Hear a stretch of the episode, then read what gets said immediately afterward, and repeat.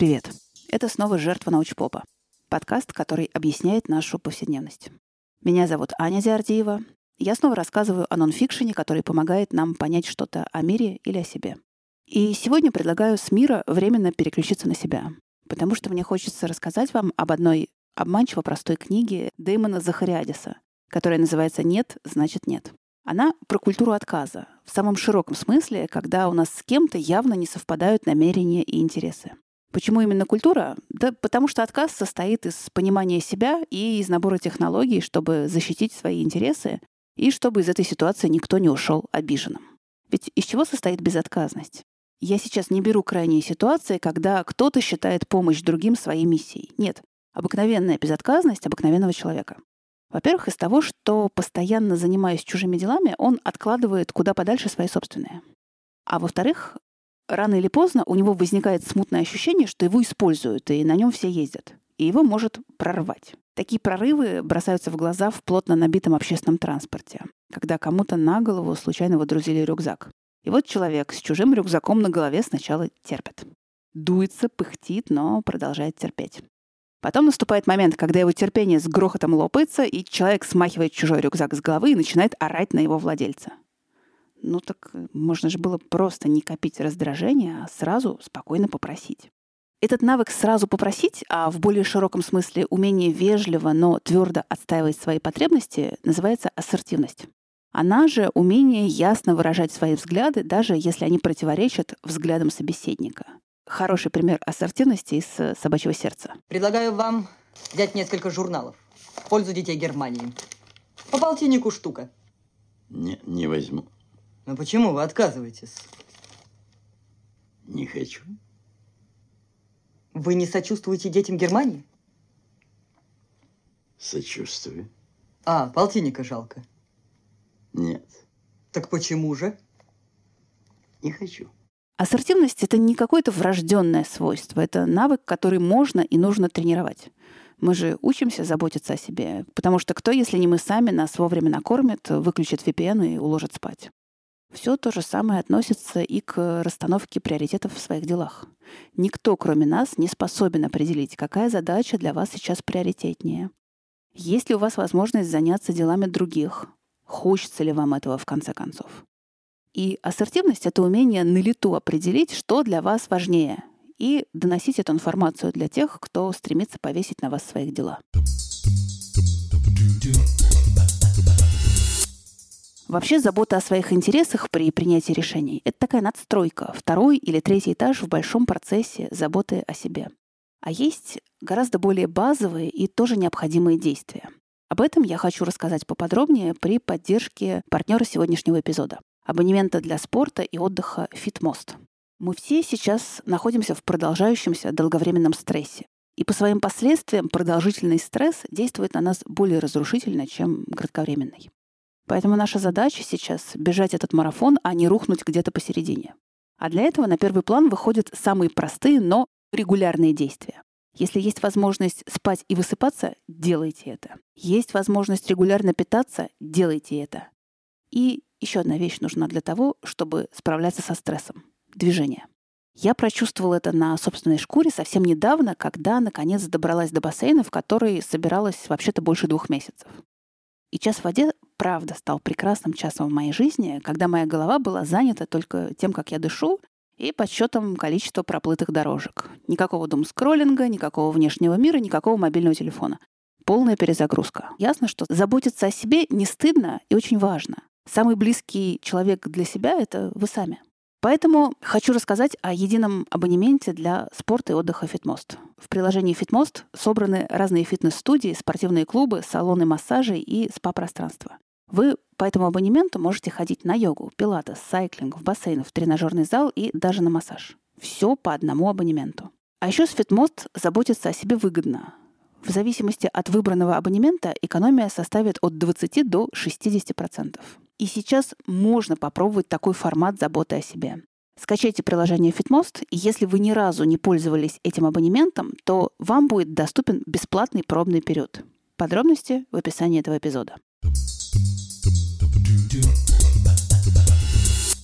Вернемся к Захариадису. Эта простая по структуре и по подаче книга мне кажется важной потому, что желание отдать принятие решений кому-то на откуп — это проваливание из взрослой в детскую позицию, которую я периодически наблюдаю в окружающих, да и в себе, чего греха таить.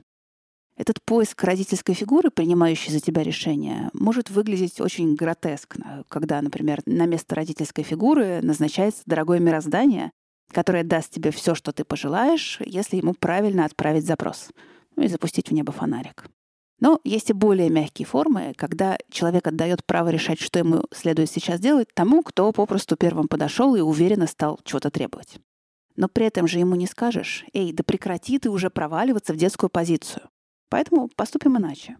Разберем причины, по которым порой так хочется отдать принятие решений в чьи-то руки. Понятно, что у каждого из нас срабатывает не одна, а набор причин. Какие-то солируют, какие-то на подпевках. И все причины можно разделить на две группы — избегающие и самоподдерживающие. Начнем с избегающих, когда вероятность столкнуться с какими-то чувствами для нас становится непереносима. Самая частая причина соглашаться на ненужные тебе дела — это страх кого-то обидеть, а потом еще и испытать чувство вины. Вот уж спасибо. Но если подумать, а что такое обида в ответ на отказ? Это же не возмущение и не реакция на неэтичный поступок. Здесь кое-что другое — это когда собеседник воспринимает отказ так, будто отвергли не его просьбу, а прям вот его самого с головы до ног. Ну и чья ответственность за эти чувства? Похоже, только того, кто обижается. Есть еще одно непереносимое чувство — страх столкнуться с агрессией в ответ на отказ. Страх какого-то будущего конфликта. Ну да, риски есть. Но самые серьезные риски знаете у кого? У того, кто долго терпел выполнял требования этого агрессора, боясь скандала, или попадал в такие же ситуации с другими людьми, копил в себе недовольство и накопил его уже столько, что появилось большое искушение ответить агрессору в его же стиле, нарать, начать обвинять в ответ, ну, сорваться, в общем. Поэтому, чтобы под крышечкой не накапливалось, и чтобы в один прекрасный день не рвануло, стоит потихоньку учиться отказывать людям вежливо, но спокойно. Просто чтобы отработать навык. И легче всего его отрабатывать на тех, кто работает в сфере обслуживания. Люди этой профессии точно не разрушатся от отказов, тем более вежливых, потому что они с этими отказами имеют дело постоянно. Еще одно плохо переносимое чувство — это страх разочаровать кого-то. Как и в случае с обидой, здесь важно отделять себя от своего отказа. Да, люди могут быть разочарованы, но причина тому — их нереалистичные ожидания, а не сам человек, который им отказал. В общем, все эти избегающие эмоции крутятся вокруг идеи, что из-за отказа люди плохо о вас подумают или плохо с вами обойдутся. А вот другая группа эмоций, самоподдерживающие, назову их так.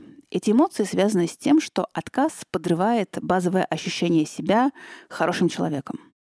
И как по мне, это гораздо большая заноза, чем избегающие эмоции, потому что ощущение себя хорошим и полезным для какого-то сообщества является для многих базовой частью их идентичности. Сравним две вещи. Столкновение с чужой агрессией и собственное ощущение, что ты плохой человек. Ну, ну что такое агрессия? Поорет и успокоится. Тайминг 10 минут. Ладно, 15 для особо нестабильных. Но зато ощущение себя плохим и сожаление об этом могут растянуться на несколько дней. Короче, мы банально хотим нравиться. Поэтому тяга к одобрению может постоянно подталкивать нас к тому, чтобы соглашаться на что-то не совсем подходящее нам, но зато полезное другим. Еще один крючок, на который ловятся хорошие люди, это приятное чувство собственной ценности. Ну ты же лучше всех в этом разбираешься. А еще есть страх упущенных возможностей. Он ярче всего проявляется в дружбе и на работе. И сводится он к тому, что если сейчас откажешься от того, что тебе не нужно, то в другой раз тебе не предложат чего-то важного. И самая простая и бронебойная штука — автоматизмы. Ты просто на автомате говоришь «да, конечно», потому что привык так реагировать на просьбы. Это накатанный нейронный путь.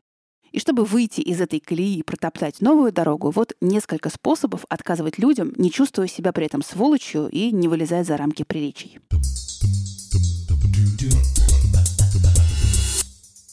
Первый способ. Не надо посылать людям смешанные сигналы.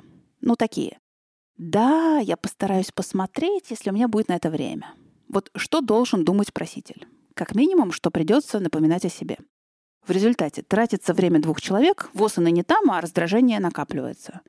В этой ситуации любой обоснованный отказ будет лучше, чем тупо тянуть резину. Второй способ — заменить «нет» другим словом. Я бы с удовольствием помогла, но зашиваюсь, на меня рассчитывают другие люди, не могу отменить и так далее. Это дает возможность просителю не чувствовать себя отвергнутым. Занятно, что во многих языках есть специальные языковые конструкции для отказа. Во французском, например, это oui mais — да, но. Кто знаком с этой конструкцией, понимает, что ему сейчас сказали однозначно нет. Но если ты с мороза, то начинаешь к этому «но» подбирать свои контраргументы, и выглядит это слегка неуместно.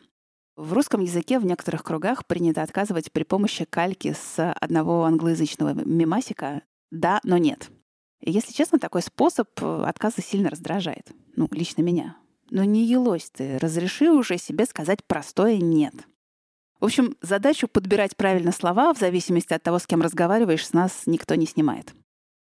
Третий способ отказать — предложить альтернативу. Либо, как вариант, предложить вместо себя того, к кому можно обратиться. Вдруг у этого кого-то окажется побольше ресурсов, чем у вас. Вообще эти способы отказа стоят на том, чтобы быстро определить, в каком месте у вас сейчас нехватка ресурсов и почему вы не можете заняться тем, что вам предлагают. Конкретно сейчас нет времени, нет сил, нет компетенций. Ну, возможно, они появятся позже. И тогда можно попросить перенести решение чьей-то проблемы на потом. Задача ведь не в том, чтобы отказывать всем и всегда, а в том, чтобы научиться соотносить дела других людей со своими возможностями. Но есть еще один вариант отказа. Просто сказать «не хочу», как профессор Преображенский. «Не хочу лучше, чем не могу». «Не хочу» — это просто закрыть вопрос и взять на себя ответственность за свое решение. Постоянное «не могу» оно лишает человека контроля над ситуацией, создает ощущение, что есть какое-то нечто, которое сильнее нашей воли. И еще один рецепт — не врать. Особенно не врать о том, что у вас якобы что-то стряслось, и поэтому вы не можете.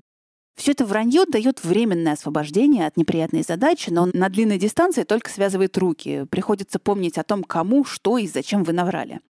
И потом, вранье ведь далеко не всегда освобождает. Проситель может просто переформулировать свою проблему. Знаете, как технический прогресс повлиял на профессиональных уличных попрошаек?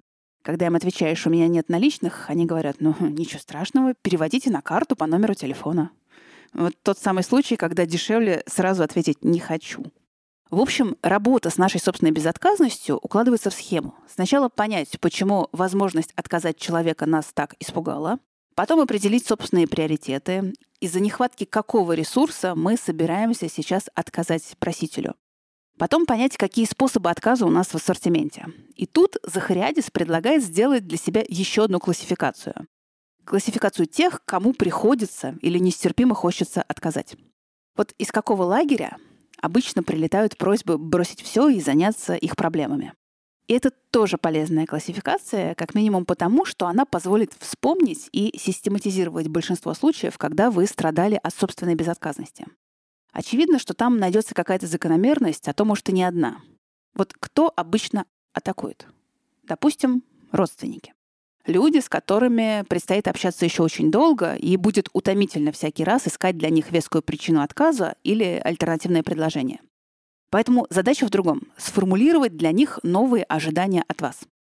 И тут опять придется проявить занудство и алгоритмизировать свои решения, потому что именно вам придется определить, какие вещи вы готовы для них делать, а какие нет. Допустим, купить и привезти на другой конец города лекарства родителям. Да, всегда? Или да, только когда этого не может сделать младший брат, живущий с ними в одной квартире. Интуитивно каждый знает свой ответ на этот вопрос. Или поехать на дачу копать картошку. Нет никогда? Или в текущих экономических условиях это уже не кажется такой нелепой затеей? В общем, где ваши границы в отношении просьб родных, можете определить только вы. И в отношении всех других групп, друзей, коллег, руководства, клиентов, детей, тоже определяете вы. Ну, есть еще одна странная категория людей — незнакомцы, которым нет-нет, да и что-нибудь нужно от нас. Ну вот, казалось бы, человек, которого видишь в первый и последний раз в жизни. Чего уж проще, чем сказать ему «нет», особенно если его просьба кажется странненькой. Я, кстати, к человеческим странностям отношусь очень лояльно. Из недавнего. Стою на площади, курю, и ко мне подбегает человек со словами «Покажите, какого цвета ваша зажигалка?» Я показала, он поблагодарил и такой счастливый зашагал по своим делам, Наверное, что-то загадал. Так вот, в момент взаимодействия с незнакомым человеком может произойти несовпадение ваших стандартов или границ. Ну и ничего страшного. Они у всех разные. Не надо чужими границами проламывать свои собственные. Но вообще это тоже повод проявить занудство и задуматься, а каковы границы наших обязательств по отношению к незнакомым людям. Что, в принципе, мы для них готовы делать, а что нет. Возвращаясь к той же самой милостыне, у некоторых людей бывают очень разветвленные алгоритмы на предмет того, кому подавать, а кому нет. Подавать всем, но если просят на корм животным, то не подавать. Женщинам подавать, мужчинам нет, тем более пьяным. В общем, у всех по-разному. Но контакт с незнакомыми людьми сложен еще и тем, что он происходит неожиданно. Нет времени подготовиться к странной просьбе. Именно поэтому будет лучше, если ваши стандарты и границы будут сформулированы заранее. И под конец рубрика «Оно вам надо?», которой у нас давно не было. Про то, стоит или нет читать эту книгу лично вам. Редкий случай в нашем подкасте. Львиную долю того, что было в этой книге, мне удалось запихнуть в 15-минутный эпизод. По сути, эта книга про выстраивание границ, не называя это границами, через решение определенной и для многих очень значимой проблемы. Если вас в сказанном что-то зацепило, обращайтесь к книге, она несложная и хорошо структурированная. А остальные ждите меня скоро. В следующем эпизоде я буду рассказывать о книге «Позатейливей». Пока.